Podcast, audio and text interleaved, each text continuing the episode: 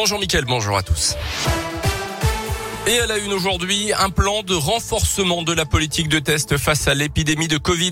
Annonce hier de Gabriel Attal, le porte-parole du gouvernement. Plusieurs centaines de centres de dépistage à proximité des centres de vaccination devraient ouvrir dans les prochains jours.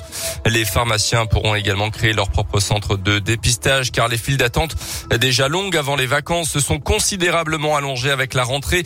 Même si on trouve désormais des autotests également dans les grandes surfaces, les pharmacies sont toujours aussi débordées, surtout depuis que les enfants cas contact doivent absolument se tester à J0, J 2 et J 4, un rythme totalement impossible à tenir. D'ailleurs, le gouvernement est revenu la semaine dernière sur ce protocole. Désormais, si un, deuxième cas positif est recensé dans une classe dans les 7 jours, pas besoin de refaire la série des trois tests.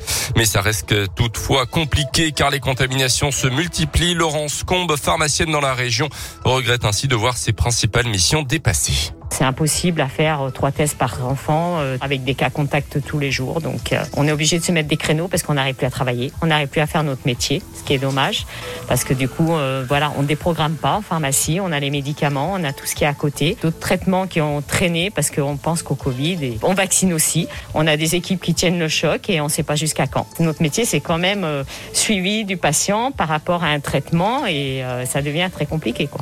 Et à noter qu'en cas de rupture de stock de taux test pour les enfants en cas contact, il est possible de réaliser plutôt un test antigénique, voire un PCR si c'est possible. Le pass vaccinal, lui, arrive aujourd'hui au Sénat après la validation chaotique du texte par les députés la semaine dernière. Début des discussions dans les prochaines heures dans l'hémicycle avec ce texte. Un test négatif ne suffira plus dans certaines situations. Entrée en vigueur dans une semaine, espèrent les autorités. Dans l'enseignement, la grogne s'étend en France pour la première fois. L'ensemble des syndicats du public appellent à la grève jeudi pour protester contre les changements en répétition de protocoles sanitaires ils ont été rejoints par plusieurs syndicats de l'enseignement privé également et par les organisations des inspecteurs de l'éducation nationale. Attention, si vous devez prendre le train dans les prochains jours, l'Auvergne sera touchée dès aujourd'hui par la réduction des trains circulant en France à cause de l'épidémie. Sont concernées notamment les liaisons entre Clermont et Paris d'après la SNCF. Euh, tous les voyageurs qui avaient des réservations supprimées ont déjà reçu un SMS pour se repositionner sur une autre euh, liaison ou bien échanger leur billet d'après la compagnie. En foot, la fin de la 20e journée de Ligue 1. Hier soir, match nul un partout entre Lyon et le PSG. Samedi, match nul 0-0 du Clermont Foot au Montpied face à Reims. Un bon résultat puisque les Clermontois ont pris un carton rouge dès la 13e minute de jeu.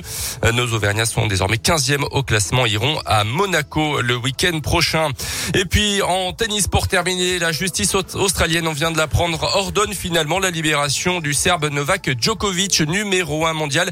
Il était retenu depuis plusieurs jours dans un hôtel en Australie, à Melbourne. Le pays demandait en effet un statut vaccinal complet, ce que le numéro 1 mondial ne pouvait pas justifier.